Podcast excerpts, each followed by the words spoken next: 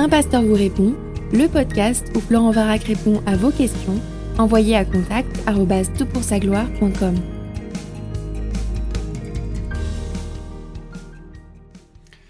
La question est posée, bonjour, je me suis fait baptiser quand j'étais plus petit, volontairement, mais je l'ai fait sans même avoir réellement compris le sens du baptême.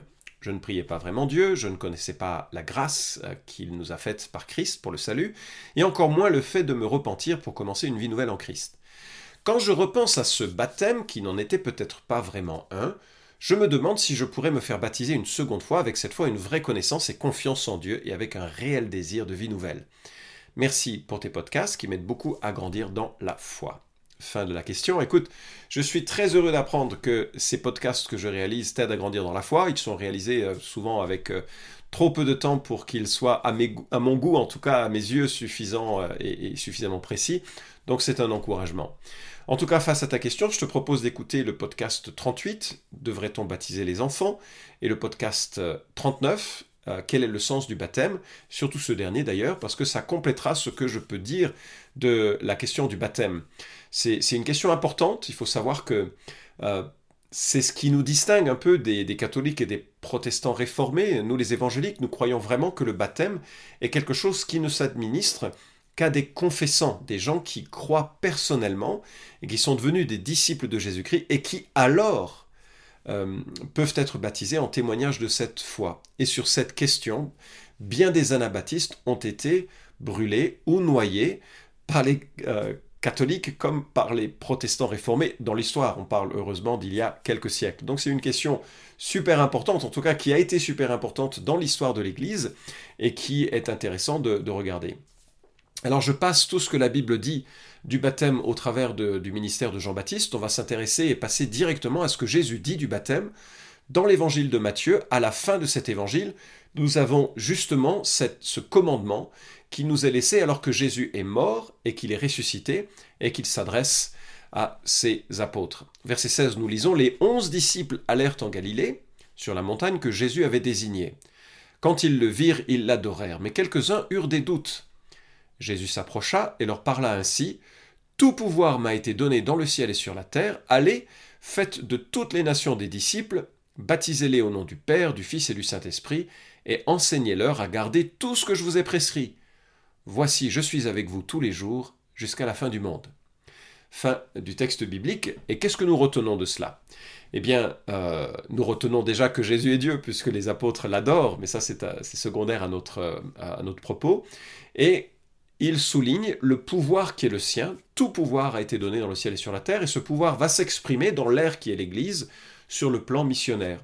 Il ne va pas imposer un règne par euh, un règne politique sur le monde, il va régner au travers de disciples qui font d'autres disciples. Son règne va être de nature spirituelle jusqu'au jour où il reviendra dans la gloire établir le règne sur toutes les sphères, toutes les dimensions de, du monde et de l'univers, mais cette fois-ci uniquement avec les sauvés. Nous revenons sur le texte, il nous est dit, allez, faites de toutes les nations de la terre des disciples, baptisez-les au nom du Père, du Fils et du Saint-Esprit, et enseignez-leur à garder tout ce que je vous ai prescrit. On a une série de commandements et ce qui est intéressant d'observer, c'est que le commandement principal que nous ayons, c'est faites des disciples. Pourquoi je dis que c'est le commandement principal? Parce que dans le texte original, il est le seul impératif de l'ensemble des impératifs que nous trouvons en français. Les autres impératifs sont des participes présents à force impérative, donc c'est normal que le français le traduise comme ceci, mais dépendant du verbe principal. Donc toute la portée de ce texte vise le fait de faire des disciples. Jésus veut que ceux qui lui appartiennent fassent des disciples. Ça comprend l'évangélisation, l'affermissement dans la foi, ça comprend le développement de la, pensée chrétienne dans les cœurs de ceux et de celles qui nous entourent. Des disciples, c'est-à-dire des apprentis, des gens qui marchent avec Jésus, qui sont amoureux de lui et qui cherchent à vivre selon lui, dans une obéissance qui euh, restera malheureusement approximative jusqu'à son retour, mais quand même avec une nette orientation. Je veux garder ce que Jésus a dit, je veux marcher dans ses voies parce qu'il m'a pardonné. Alors, où est la place du baptême dans ce texte? Bah, Le baptême a sa place directement après le fait d'être disciple. dire on fait des disciples, puis on baptise. Et il n'est pas question dans ce texte de baptiser des gens qui ne soient pas euh, des disciples eux-mêmes. Et on retrouve ça tout le long du livre des actes, y compris euh, dans les fameux textes que certains utilisent pour justifier le, baptême des enfants, même si toute la maisonnée d'une personne se convertit et se fait baptiser, rien dans le texte n'autorise à y voir des bébés ou euh, des enfants qui recevraient le signe d'une alliance. Ce n'est pas le signe d'une alliance qui anticipe le salut, c'est le signe que le salut a été accordé et c'est une démarche de loyauté. on va en parler dans un instant. Euh, que le baptême ne soit pas une marque de salut ou euh, quelque chose qui réalise le salut est évident par la manière dont le Nouveau Testament euh, traite de la question du salut. La Bible dit c'est par la grâce en effet que vous êtes sauvés, par le moyen de la foi, cela ne vient pas de vous, c'est le don de Dieu, ce n'est pas par des œuvres afin que personne ne se glorifie. Je viens de citer Éphésiens 2, 8 et 9, l'apôtre Paul parle en des termes explicites, c'est par la grâce que l'on est sauvé, en aucun cas par des œuvres, le baptême faisant partie de ces bonnes œuvres que l'Église peut réaliser, ne sauve pas, en aucun cas. Par ailleurs, nous voyons en Actes chapitre 8 un homme, Simon le magicien, apparemment croire et apparemment euh, se convertir, il se fait baptiser, mais le reste de la, du récit nous montre que ce n'était absolument pas un homme sauvé. Donc on peut être baptisé sans être sauvé et on peut être euh, dans la situation de, quelqu'un donc qui reçoit le baptême euh, de façon erronée en quelque sorte au regard de ce que Matthieu chapitre 28 nous dit. Est-ce que l'on trouve des gens qui ont été baptisés deux fois? Ça dépend comment on qualifie ce qu'est un baptême. On trouve des disciples de Jean-Baptiste qui donc forcément ont été baptisés selon ce que Jean-Baptiste Jean enseignait, alors qu'est-ce qu'il enseignait? Ben, Il enseignait le baptême de repentance, et il enseignait dans un endroit où il y avait suffisamment d'eau, c'était un baptême d'immersion, mais une immersion qui était connue des juifs. Euh, on a trouvé énormément de ce qu'on appelle des, des, des, des mikveh, enfin des, endroits où on, pouvait se faire euh, euh, justement baptiser. Il y avait des marches, on pouvait rentrer dans l'eau et sortir dans l'eau, et certaines mouvances du judaïsme passaient dans ces eaux deux fois par jour pour signifier la purification qu'il recherchait du Seigneur. Donc c'était un, geste connu, le fait d'être euh, immergé dans l'eau comme attestation d'une purification. Et en même temps, c'était aussi un geste connu pour signifier l'ultime étape d'un païen qui se convertissait au judaïsme. Et sa dernière étape, c'était de passer par les eaux du baptême. C'est pour ça que le baptême de Jean-Baptiste avait quelque chose de choquant, parce qu'il était en train de dire à des juifs, notamment aux pharisiens, qui étaient des hommes euh, qui se croyaient parfaits devant Dieu, bah, écoutez, vous avez besoin de devenir juif. Alors, à la fois, ils appréciaient la, rigueur morale euh, de Jean-Baptiste, ce baptême de repentance, où les gens, finalement, prenaient conscience de leurs péchés et se, mettaient en règle avec Dieu. Et en même temps, ils ne voulaient pas le, suivre, ce baptême, parce que c'était comme si eux-mêmes étaient à l'extérieur du judaïsme. Eux qui étaient les, pharisiens, les, les gardiens du temple, en quelque sorte. Donc Jean-Baptiste, il a préparé le terrain en prêchant un baptême de repentance, et des gens se faisaient baptiser en disant ah, Je suis pécheur, j'ai besoin de grâce, je crois que Dieu peut me purifier. Et on trouve en acte 19 des disciples de Jean-Baptiste qui sont confrontés à l'évangile. Et lorsqu'ils entendent l'évangile, eux qui ne savaient même pas que le Saint-Esprit existait, ils sont ben, ils se convertissent, ils deviennent des croyants. Euh, le texte dit qu'ils se mettent à parler en des langues nouvelles, il y a prophétisé, il y a quelque chose de, l'ordre du sceau de Dieu dans ce qui se passe, qui est vraiment la, dernière ultime, l'ultime étape du plan de rédemption, en quelque sorte, qui va d'Israël à, toutes les nations. Voilà les derniers croyants de l'Ancien Testament, euh, symbolisés par, ou représentés par ces hommes, ils se mettent à croire et ils sont baptisés et donc ils ont été baptisés du baptême de Jean-Baptiste et ils sont maintenant baptisés au nom de Jésus. Une manière de parler, euh, une manière de dire euh, au nom du Père, du Fils et du Saint-Esprit, c'est-à-dire dans la compréhension de ce que Jésus est et de ce qu'il a fait. Alors, de tout ce que je viens de dire, qu'est-ce que l'on, peut retenir? Ben, Le baptême est ce qui suit le fait de devenir un disciple de Jésus. Pour répondre très simplement à ta question, si tu n'étais pas disciple de Jésus au moment de ton baptême, ce n'était pas un baptême. En tout cas, la position évangélique classique.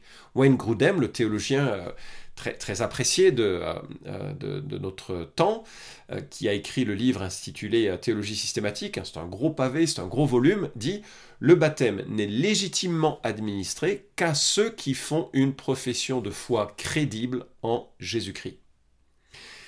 Ça, c'est la position classique euh, du monde évangélique.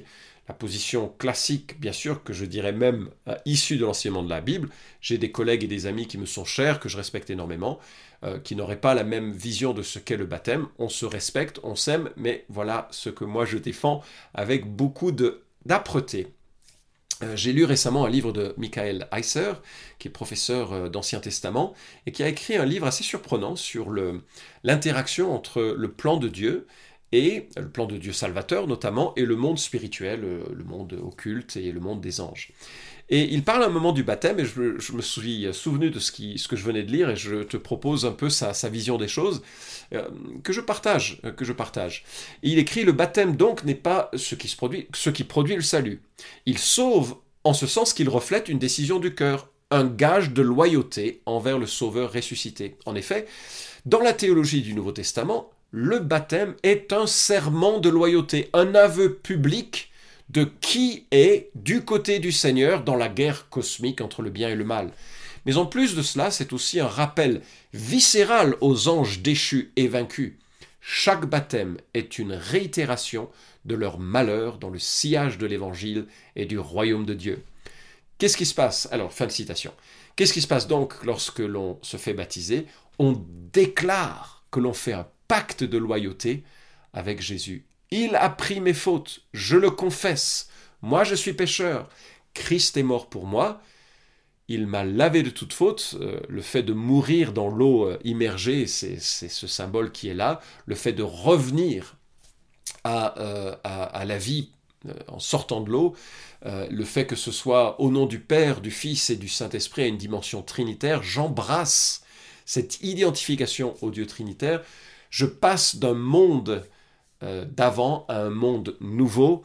La Bible l'évoque en Colossiens 12 pour reprendre les, propos de, de Heiser comme euh, il nous a délivrés du royaume des ténèbres et il nous a transportés dans le royaume de son Fils en qui nous avons la rédemption, le pardon des péchés. Et tout ceci, on le signifie, on le visualise par le baptême. Et donc si tu as été baptisé alors que tu n'étais pas euh, capable de le confesser, de le comprendre, de le dire, de le croire. Je crois qu'il faut simplement considérer que ce n'était pas un baptême. Euh, à mon sens, il n'y a aucun problème à demander le baptême, parce que justement ce premier baptême n'en était pas. Alors je suis conscient que ceux qui vont m'écouter vont se dire, oui, mais alors moi je ne me souviens pas trop de l'état de ma compréhension lors de mon baptême. Il faut peut-être pas non plus être parano en quelque sorte, pour euh, poser une question existentielle qui n'a pas forcément lieu d'être. Je vous explique ce que je veux dire. Moi, quand je me suis converti, puisque je viens d'une famille qui était vraiment opposée au christianisme, euh, et qui l'est toujours d'ailleurs, mais c'est une autre question. quand je me suis converti, c'était le 12 juillet 84, 23h, 23h30, c'était quelque chose de très spécifique et radical.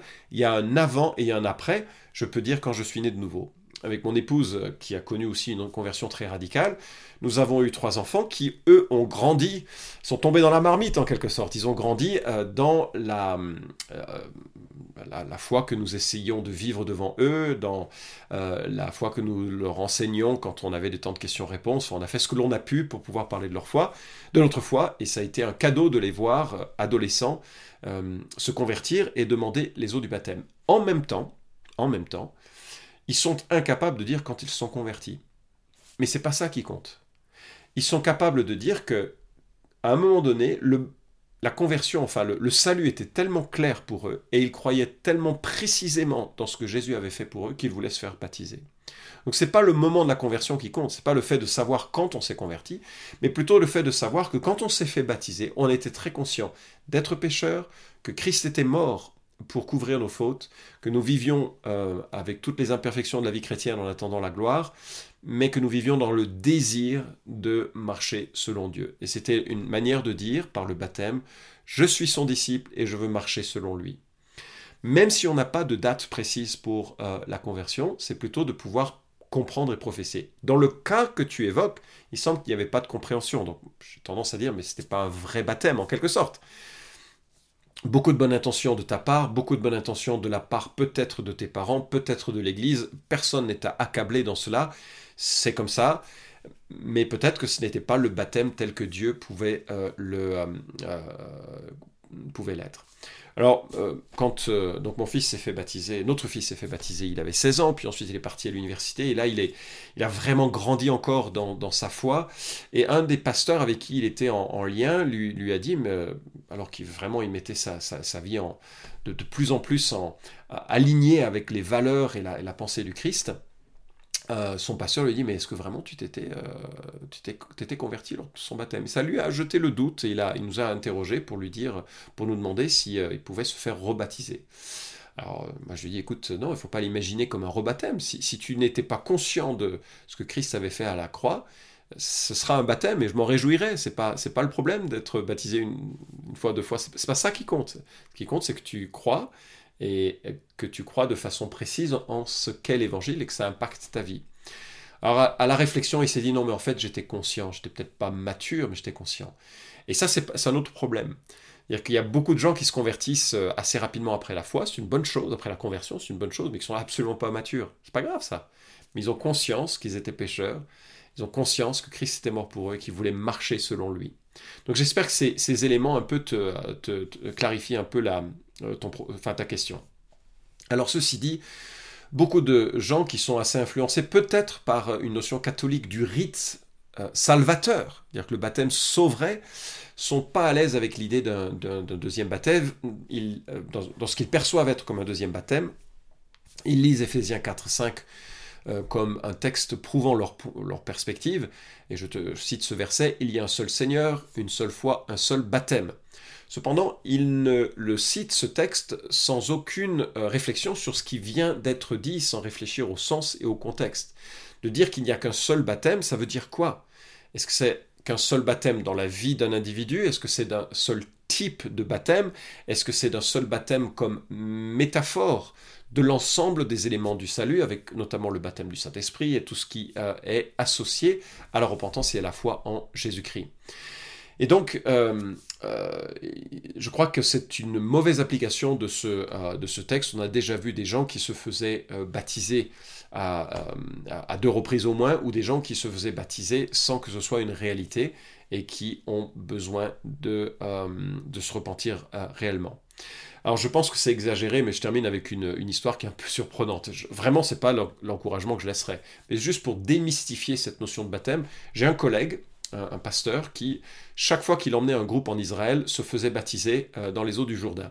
Et alors, j'étais vraiment choqué quand il m'a raconté ça, je lui ai demandé pourquoi il le faisait. Il dit, mais Florent, j'ai pas honte de dire au monde que j'appartiens à Jésus. Et je le dirai chaque fois que je peux. Et quand j'emmène un groupe, c'est souvent l'occasion de bien des discussions sur l'évangile. Et donc je veux le, faire de, de cette manière. Alors je ne partage pas cette opinion. Je pense que l'Écriture enseigne que le baptême est un, est une déclaration de loyauté qui n'a pas besoin d'être répétée lorsqu'elle suit la conversion, mais c'est quand même euh, utile de le citer juste pour démystifier ce côté un peu sacralisé d'un baptême. C'est un geste, un geste que l'on trouve dans le judaïsme, non pas comme un geste euh, euh, sacramentel, mais comme un geste symbolique d'une réalité plus profonde. Ceci dit, si tu décides de te faire baptiser, donc, euh, de façon correcte, maintenant que tu comprends les choses, et ça, ça me réjouit euh, beaucoup, eh bien, il s'agit d'être sensible à la fois vis-à-vis de ceux qui t'ont encouragé à le faire quand tu étais plus jeune, euh, donc ça peut être tes parents, ça peut être ta famille, ça peut être un pasteur ou un, leader de, jeunesse, ou bien des gens qui sont autour de, toi et qui peut-être ne comprendraient pas forcément cette démarche. Donc euh, il faut, il faut que tu sois sensible, il ne faut pas nier ce qui a été fait comme si c'était quelque chose de mauvais. Tout le monde a agi, j'imagine, en pleine conscience et avec le meilleur en tête. Il se trouve que, euh, il me semble en tout cas, que ça ne va pas forcément euh, dans le sens de ce que l'Écriture enseigne, qu'à ce titre, c'est bien d'envisager un, un, vrai baptême, un baptême dans de vraies conditions qui exprime euh, ce changement de loyauté et d'attachement à, Jésus-Christ. Mais je rappelle, l'essentiel, c'est une foi en Christ comme seul médiateur entre Dieu et les hommes, comme seul capable de pardonner nos péchés, comme suffisant aussi par son sacrifice à la croix pour que nous soyons euh, sauvés. J'espère que ça répond à ta question. En tout cas, euh, si c'est le cas, ben, j'espère que ce sera une belle cérémonie, un beau moment, ce baptême, de pouvoir signifier à, Dieu, aux anges et au monde que tu appartiens à Jésus, que tu veux l'aimer et l'honorer pour le reste de tes jours.